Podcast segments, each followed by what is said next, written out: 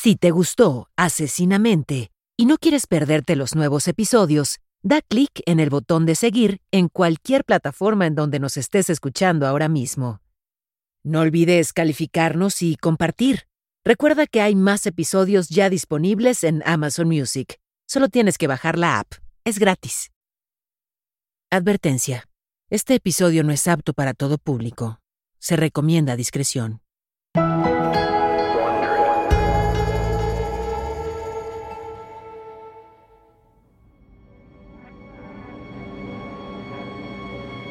El viernes 20 de julio de 2012, el complejo de cines Century 16 en Aurora, Colorado, estaba a reventar.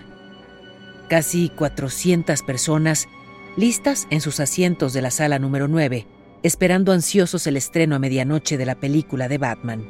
El Caballero de la Noche asciende.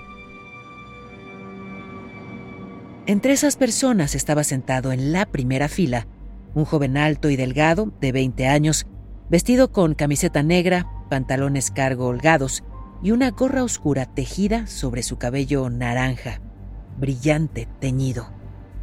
Pasó desapercibido entre las demás personas de la multitud que iban disfrazadas como los icónicos personajes de la película.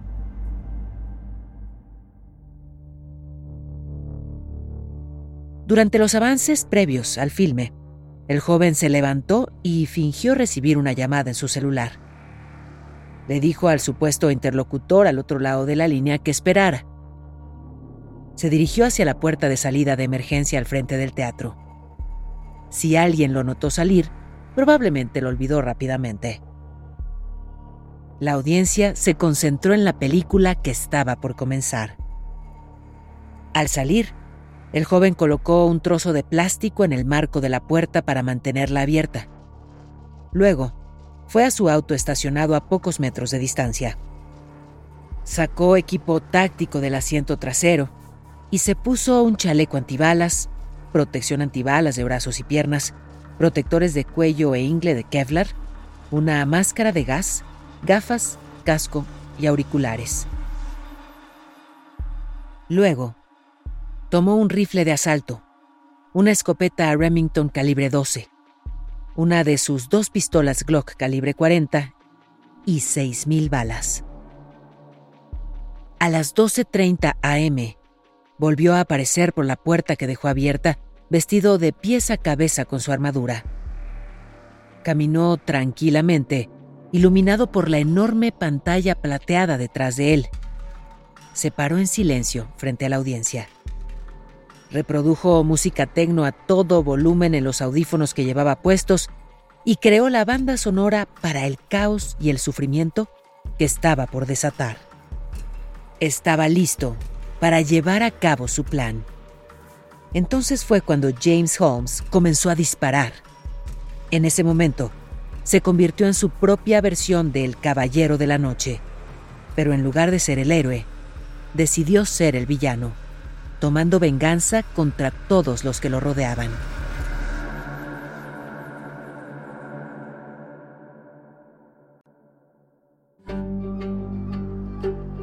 Soy Paola Rojas, periodista mexicana, y esto es Asesinamente, un podcast basado en los análisis de la enfermera psiquiátrica y ex agente especial del FBI, Candice DeLong. En esta serie, nos adentramos en lo más profundo y oscuro de la psique criminal. Acompáñame mientras exploramos las mentes de los asesinos seriales más infames. Episodio con episodio, te relataré los casos más escalofriantes que han estremecido a la sociedad y dejaron una marca indeleble en la historia.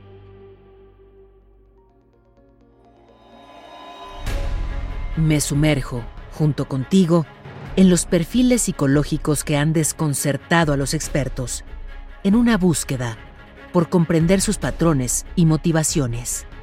Esto es Asesinamente.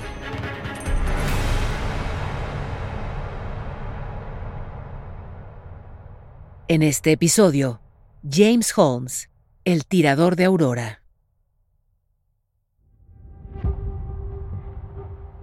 18 minutos después del comienzo de la película, Justo antes de que James Holmes se convirtiera en un infame asesino en masa, James rompió el sello de un bote de gas pimienta y lo lanzó hacia la fila central de asientos.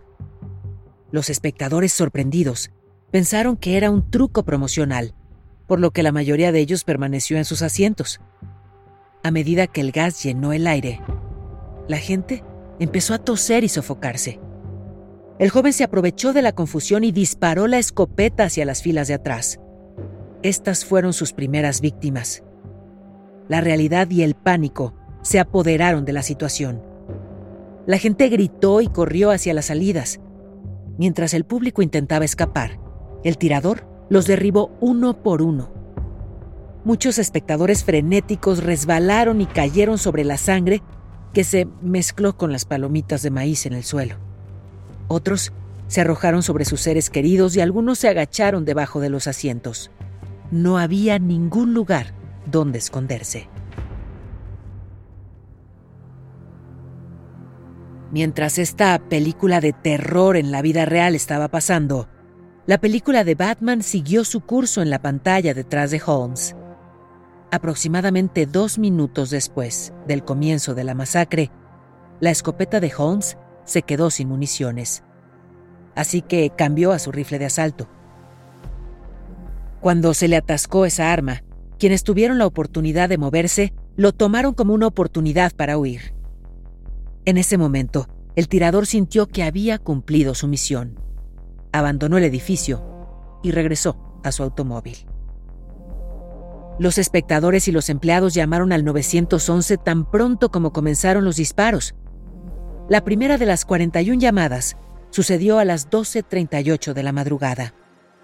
En un lapso de dos minutos, la policía, los bomberos y los paramédicos de Aurora llegaron y se apresuraron a entrar. Holmes, calmado, los veía mientras colocaba con tranquilidad su pistola en el techo de su auto y se quitaba el equipo táctico que llevaba puesto. Guardó clavos con púas en el asiento trasero de su coche, que planeaba lanzar a la policía si lo seguían. Mientras se quitaba la armadura lo vieron dos oficiales. James consideró dispararles, pero los policías se dieron cuenta de inmediato de que él era el tirador y lo arrestaron sin resistencia. Se sentó, esposado, en silencio, en la parte trasera del automóvil de la policía, hipnotizado por el caos que causó. El 50% de los tiradores en masa se suicidan o mueren a manos de la policía, pero eso no sucedió con James. Comentaremos las razones de eso más adelante. Alrededor de las 2.45 de la madrugada, mientras esperaba en la sala de interrogatorios del Departamento de Policía, James le contó a un oficial experto en bombas que también preparó su apartamento en el área metropolitana de Denver con una amplia variedad de explosivos y materiales inflamables. Su intención era destruir el edificio. Los investigadores se apresuraron a evacuar el edificio de departamentos y a los vecinos cercanos. Resultó que su preparación era tan elaborada que al equipo de bombas le llevó cuatro días desmantelar las trampas que preparó. Construyó bombas caseras con napalm y empapó las alfombras con gasolina. Un auto de juguete a control remoto colocado junto al contenedor de basura del apartamento era el detonador en su plan maestro. Su intención era que un transeúnte, atraído por la música que estaba saliendo a todo volumen por las ventanas de su departamento, encontrara el auto de juguete para detonar sin querer la explosión. James Holmes mató a 12 personas inocentes e hirió a otras 17 en el teatro. Si esta parte del plan hubiera tenido éxito, la explosión habría matado a decenas más.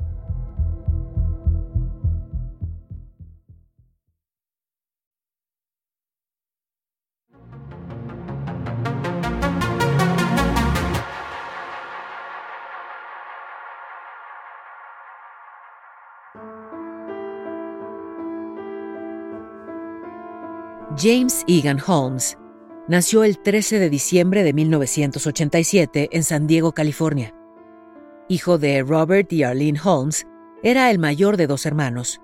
Su hermana nació cinco años después. Su padre, a quien James llamaba Babo, trabajaba como analista de fraudes financieros en una empresa de software. Su madre, a quien James cariñosamente llamaba Goober, era enfermera. Cuando James tenía siete años, la familia Holmes se mudó a Oak Hills en el centro de California. Disfrutaron de un estilo de vida de clase media alta con muchos viajes en familia. James asistió a la escuela primaria local. Sus profesores dijeron que era tranquilo, educado, amable y muy inteligente. Destacaba académicamente. También practicaba muchos deportes, como fútbol, baloncesto y artes marciales. James no era un solitario. Tuvo muchos amigos y a menudo jugaba fuera con otros niños del vecindario. A diferencia de muchos de los asesinos de los que hemos hablado en Asesinamente, los padres de James fueron atentos y cariñosos, aunque, según su padre, no hablaban mucho sobre sus sentimientos. Dijo que eran una familia orientada a la ciencia, poco emocionales. Por eso, cuando James a los ocho años golpeó en la cara a su hermana de tres tan fuerte que le dejó un moretón, su madre lo llevó a terapia el médico diagnosticó a James con trastorno de oposición desafiante, una condición que se caracteriza por comportamientos de confrontación, desobediencia y hostilidad hacia las figuras de autoridad. Lo único que escuchas de un niño con ese trastorno es no, no, no, no quiero, no. James solo vio a ese terapeuta tres veces. Un psiquiatra que luego entrevistó a los padres de James dijo que el diagnóstico era genérico y seguramente se los habían dado para que el seguro cubriera las sesiones, una práctica que aparentemente es común en el mundo de la psicología. Las compañías de seguros cubren solo ciertos padecimientos, entonces el médico les dice lo que quieren escuchar para que paguen la factura. Como a los ocho años, James comenzó a imaginar esporádicamente bombas nucleares la destrucción que las bombas ocasionan comenzó a invadir sus pensamientos. Cuando tenía 12 años, su familia se mudó de regreso a San Diego, una mudanza con la que James tuvo problemas. En el viaje, se sentó en el asiento trasero de la minivan y trató de abrirse las venas con un pedazo de cartón. Cuando su madre le preguntó por las lesiones, dijo que eran de jugar deportes.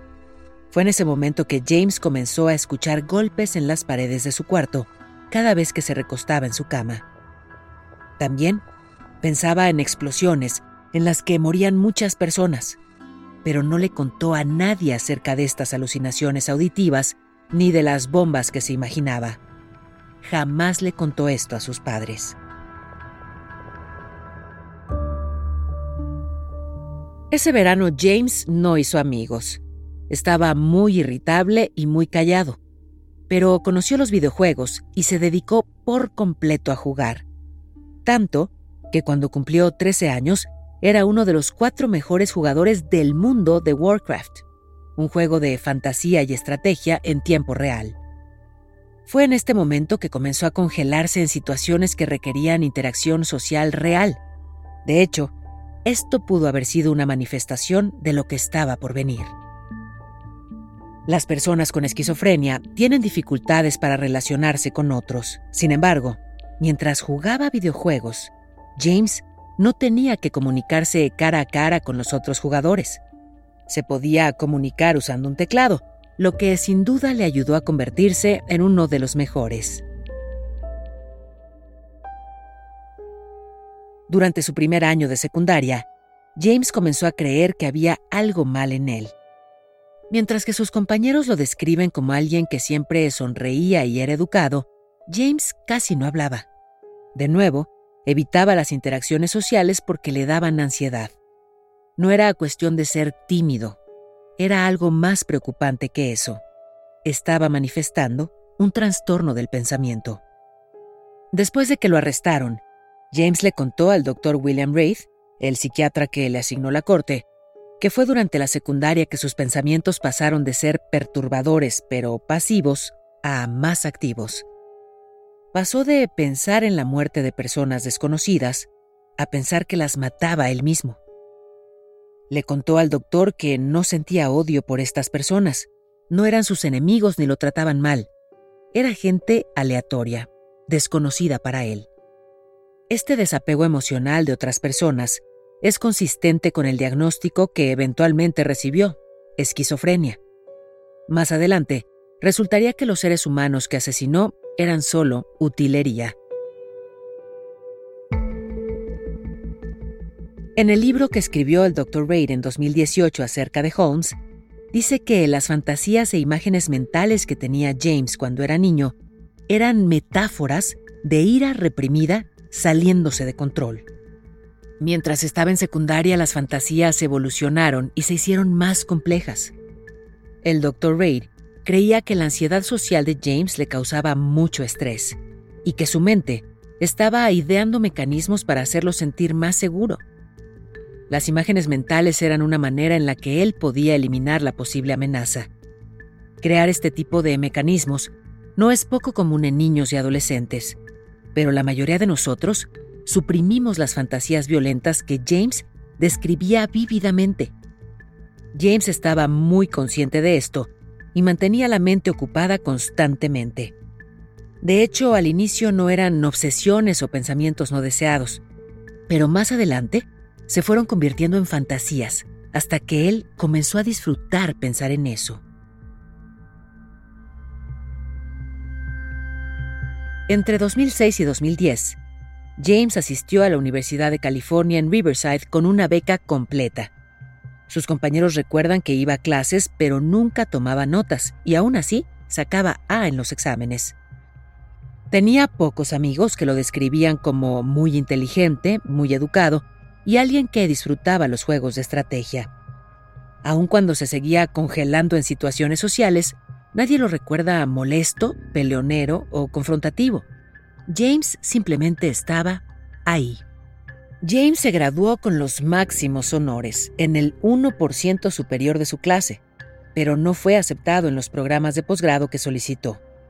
Según varios profesores que lo entrevistaron para la admisión, fue rechazado porque su comportamiento era extraño, distante. Pudieron percibir sus problemas en una entrevista que probablemente duró menos de 30 minutos, lo que indica que James estaba muy, muy enfermo.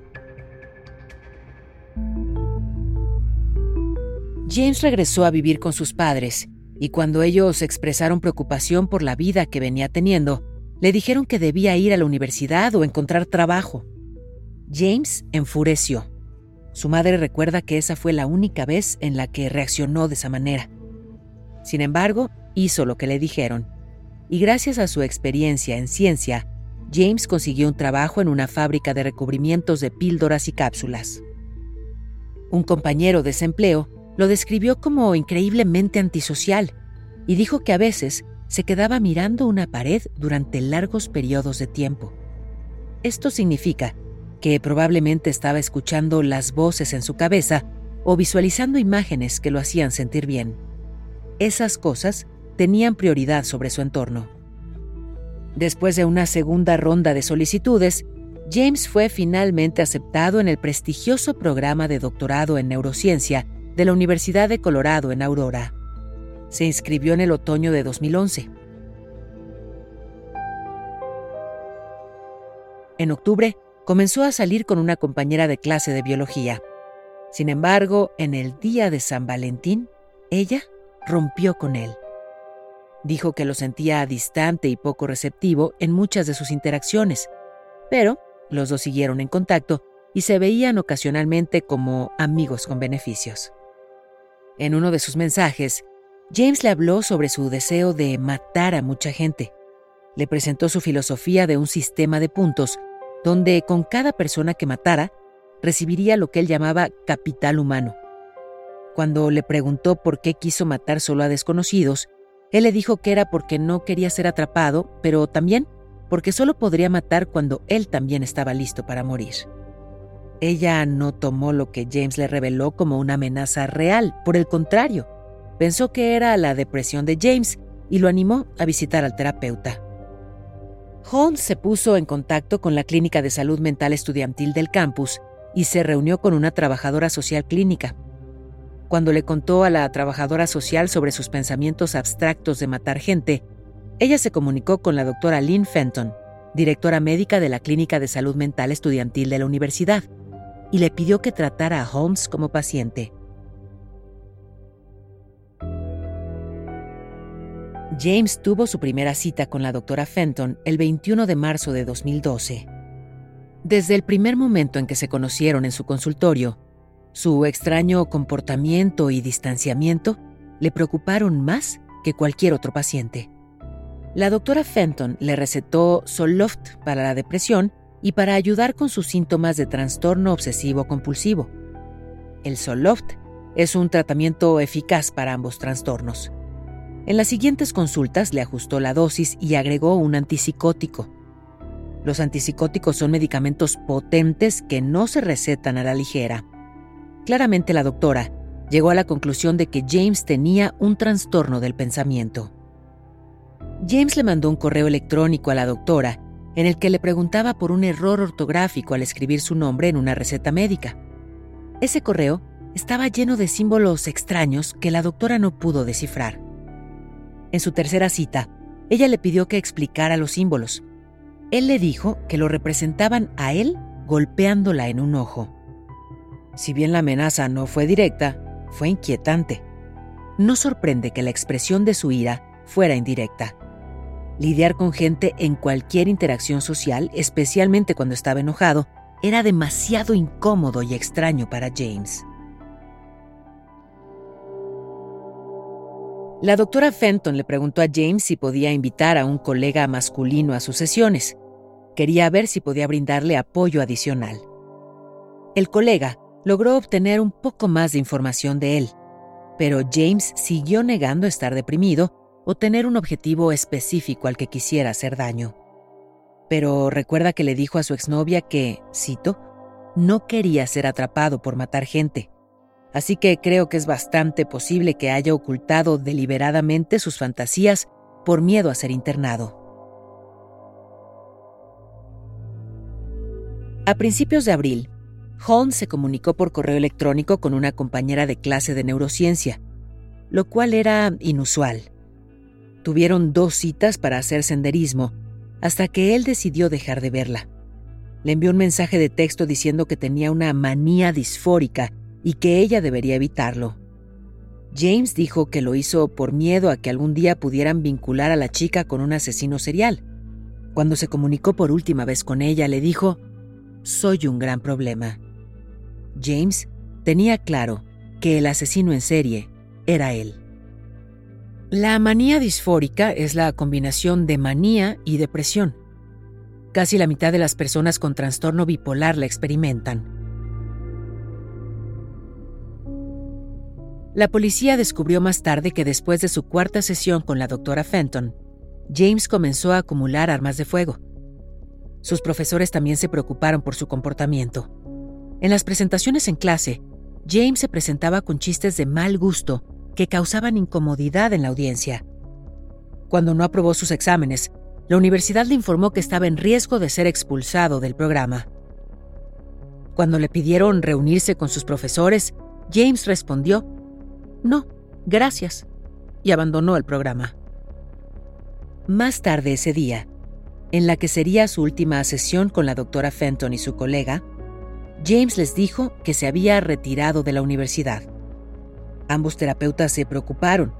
Al no ser estudiante, no era elegible para recibir el asesoramiento que se le brindaba. También se preocuparon por su salud mental. No pasar los exámenes fue un problema que le cambió la vida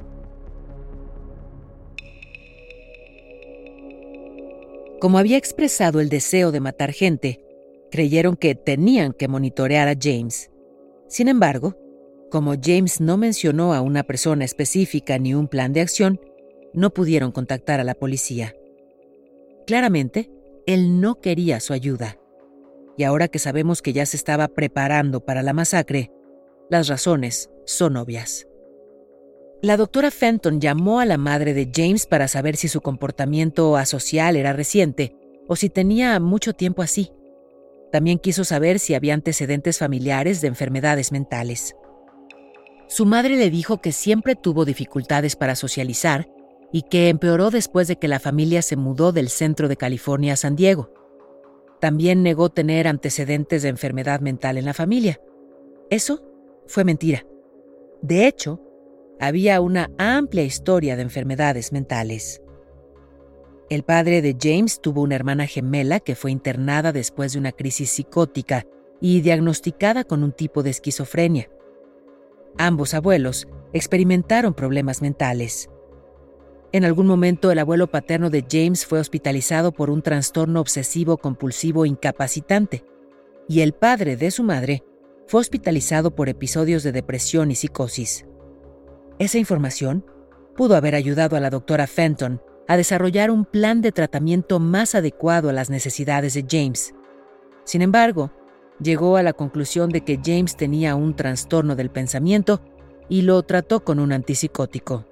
Eso fue todo lo que pudo hacer. Ese no fue el último contacto de la doctora Fenton con James. Él le envió un cuaderno horas antes de la masacre para explicar su cerebro.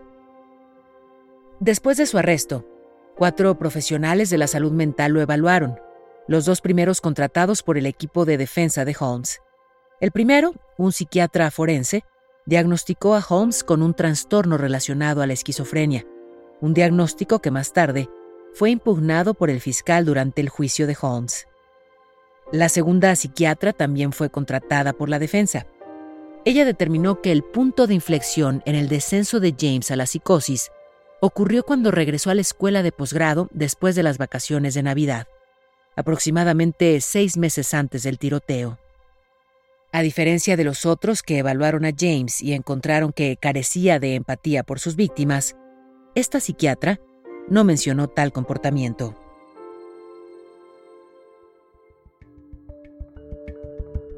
El tribunal designó a otro psiquiatra, el doctor Jeffrey Metzner, para examinar oficialmente a James y evaluar su capacidad de ser juzgado. El psiquiatra de Colorado pasó más de 25 horas entrevistando a James durante cuatro días. Más tarde, testificó que, dado el historial familiar de James, él estaba genéticamente predispuesto a enfermedades mentales. Metzner creía que Holmes estaba definitivamente psicótico y deprimido. Esto era consistente con una afección grave como la esquizofrenia o el trastorno esquizoafectivo una enfermedad mental que incluye inestabilidad significativa del estado de ánimo, depresión y manía, además del pensamiento desordenado de la esquizofrenia. James le dijo al Dr. Metzner que tenía dos personalidades y que solo una de ellas era normal. Intentó describir cómo transfería la responsabilidad de planificar y llevar a cabo el tiroteo de su personalidad principal a su segunda personalidad, una que era poseída, loca, diferente. Le dijo al doctor que era consciente de ambas personalidades y que podía distinguirlas.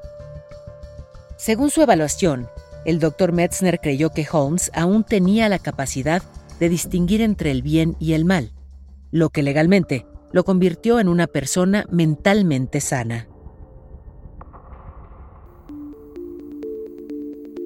Metzner habló con James sobre su filosofía en torno al capital humano, el sistema de puntos en el que cada persona que James mataba aumentaba el valor de su propia vida. El doctor más tarde recordó en su testimonio en el juicio que estaba tan deprimido que se encontraba dispuesto a hacer cualquier cosa que lo hiciera sentir menos deprimido, incluso si eso significaba ir a la cárcel. Tanto la fiscalía como la defensa estaban frustradas con el informe de Metzner. La fiscalía pensaba que erróneamente mostraba a James como mentalmente inestable, mientras que la defensa cuestionó el haberlo declarado legalmente cuerdo. En febrero de 2014, la fiscalía solicitó una segunda evaluación de salud mental realizada por el tribunal, la cual fue concedida.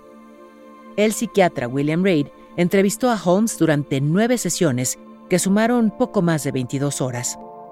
A insistencia de Reid, cada sesión fue grabada en video y el jurado luego vio todas las 22 horas.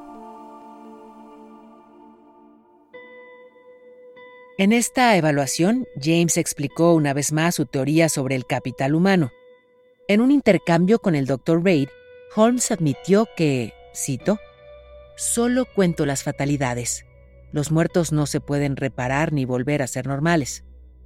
El Dr. Ray diagnosticó a James con un trastorno de personalidad esquizotípico.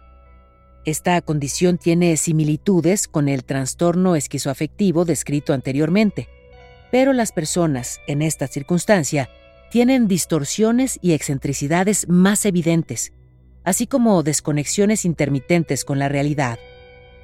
Una minoría de personas con trastorno de personalidad esquizotípica puede desarrollar esquizofrenia, pero el Dr. Reid no creyó que Holmes fuera esquizofrénico en el momento del tiroteo o cuando lo evaluó. Dijo que James sabía que lo que hizo estaba mal y era ilegal, y que reconocía que si matas personas, serás castigado. Sin embargo, distinguir entre lo correcto y lo incorrecto no significa que no fuera esquizofrénico. Una persona puede serlo y saber que lo que está haciendo está mal, pero eso es muy confuso para un jurado. Legalmente, la fiscalía tiene que demostrar que la persona sabía que lo que estaba haciendo estaba mal para ser considerada legalmente cuerda. Tanto Metzner como Reid concluyeron que Holmes se encontraba mentalmente enfermo, pero legalmente cuerdo. Es notable, sin embargo, que más de un año después de los tiroteos, James les dijo a ambos psiquiatras que aún sentía deseos homicidas. Esto no se admitió en el tribunal, pero James le dijo al Dr. Reid que aún se consideraba a sí mismo una amenaza para el público, lo que significa que si James Holmes hubiera salido de prisión, hubiese vuelto a matar.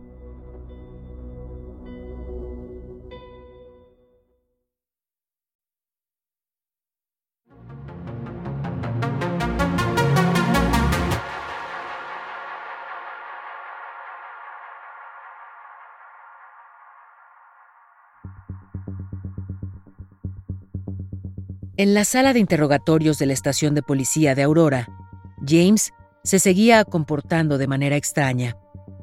Utilizó como títeres las bolsas de papel que le pusieron en las manos para preservar los residuos de pólvora. Mientras buscaban explosivos en su edificio y en los alrededores, los agentes encontraron frascos de pepinillos llenos de napalm junto con botellas de refresco llenas de gasolina. El suelo estaba tan saturado de gasolina que el techo del apartamento de abajo se hundió por el peso. La primera comparecencia de James ante el tribunal fue tres días después, el 23 de julio. Llegó esposado y a ratos cerraba los ojos y parecía quedarse dormido.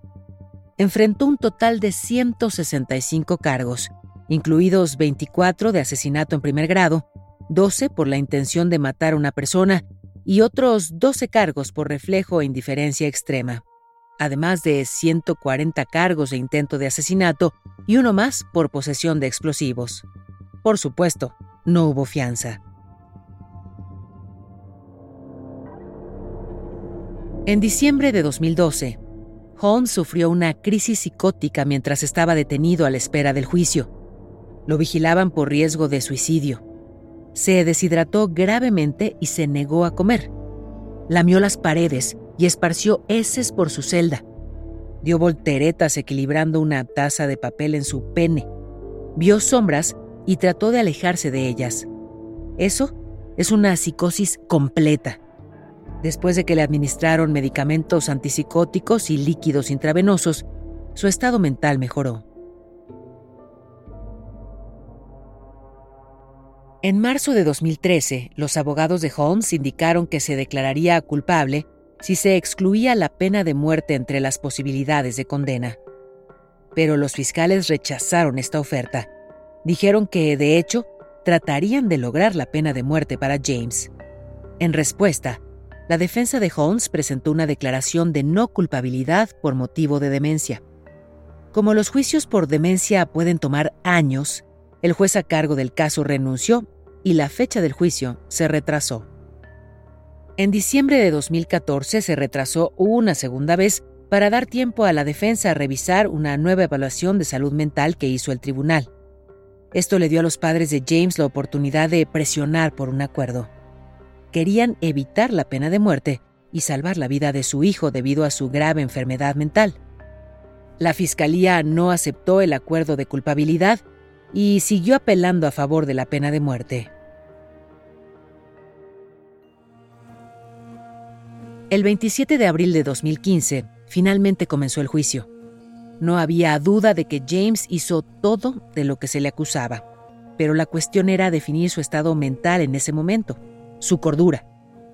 La ley de Colorado define la demencia como la incapacidad de distinguir entre lo correcto y lo incorrecto debido a una enfermedad o defecto mental, o la incapacidad de formar la intención necesaria para cometer un delito debido a una enfermedad o defecto mental. En Estados Unidos la legislación cambia de estado a estado. En la mayoría, la carga de probar que un acusado se encontraba fuera de sus facultades mentales al momento de cometer un crimen recae sobre la defensa. En Colorado, esa carga recae en la Fiscalía, que debe demostrar sin lugar a dudas que el acusado estaba acuerdo. Ambos psiquiatras designados por el tribunal estuvieron de acuerdo en que, aunque el trastorno mental de James jugó un papel importante en cómo sucedieron las cosas, él podía discernir lo correcto de lo incorrecto.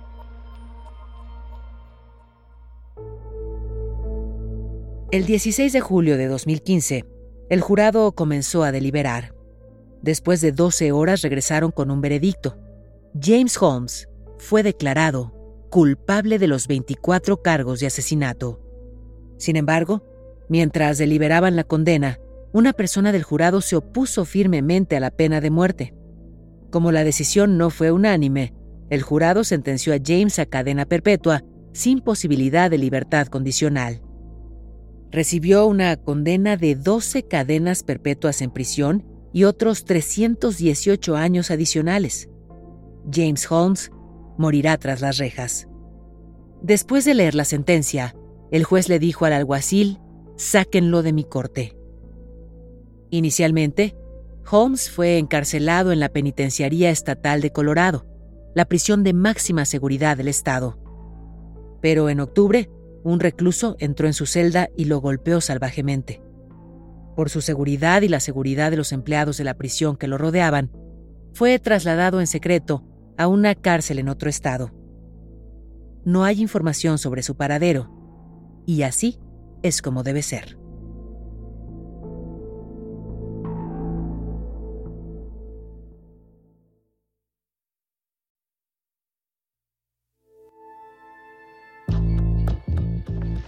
Esto fue Asesinamente, una producción de Wondery. Gracias por escuchar. Asesinamente está disponible donde sea que escuches tus podcasts. Accede a nuevos episodios antes y sin anuncios en Amazon Music, incluido con tu suscripción Prime. Con Prime, ahora tienes acceso gratis a los mejores podcasts y toda la música a través de Amazon Music. Descarga la aplicación ahora. Esto fue Asesinamente, un podcast en el que nos sumergimos en las mentes oscuras y retorcidas de algunos de los criminales más notorios de la historia y descubrimos lo que hay detrás de sus comportamientos y motivaciones.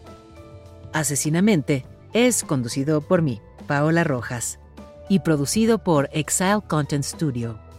Coordinadora de producción, Verónica Hernández. La traducción y localización es de Kraken Comunicación y Mario Conde. Supervisión de traducción Álvaro Céspedes. La grabación estuvo a cargo de Pedro Aguirre en los estudios de Excel Content. El diseño sonoro es de Hugo Mendoza y Gonzalo Messi. Producción ejecutiva de Carmen Graterol e Isaac Lee. Daniel Batista dirige el área de audio en Excel Content Studio. The Wondery, la producción es de Carlota Aparicio y la producción ejecutiva es de Sarah Barrett, Jessica Radburn y Marshall Louis.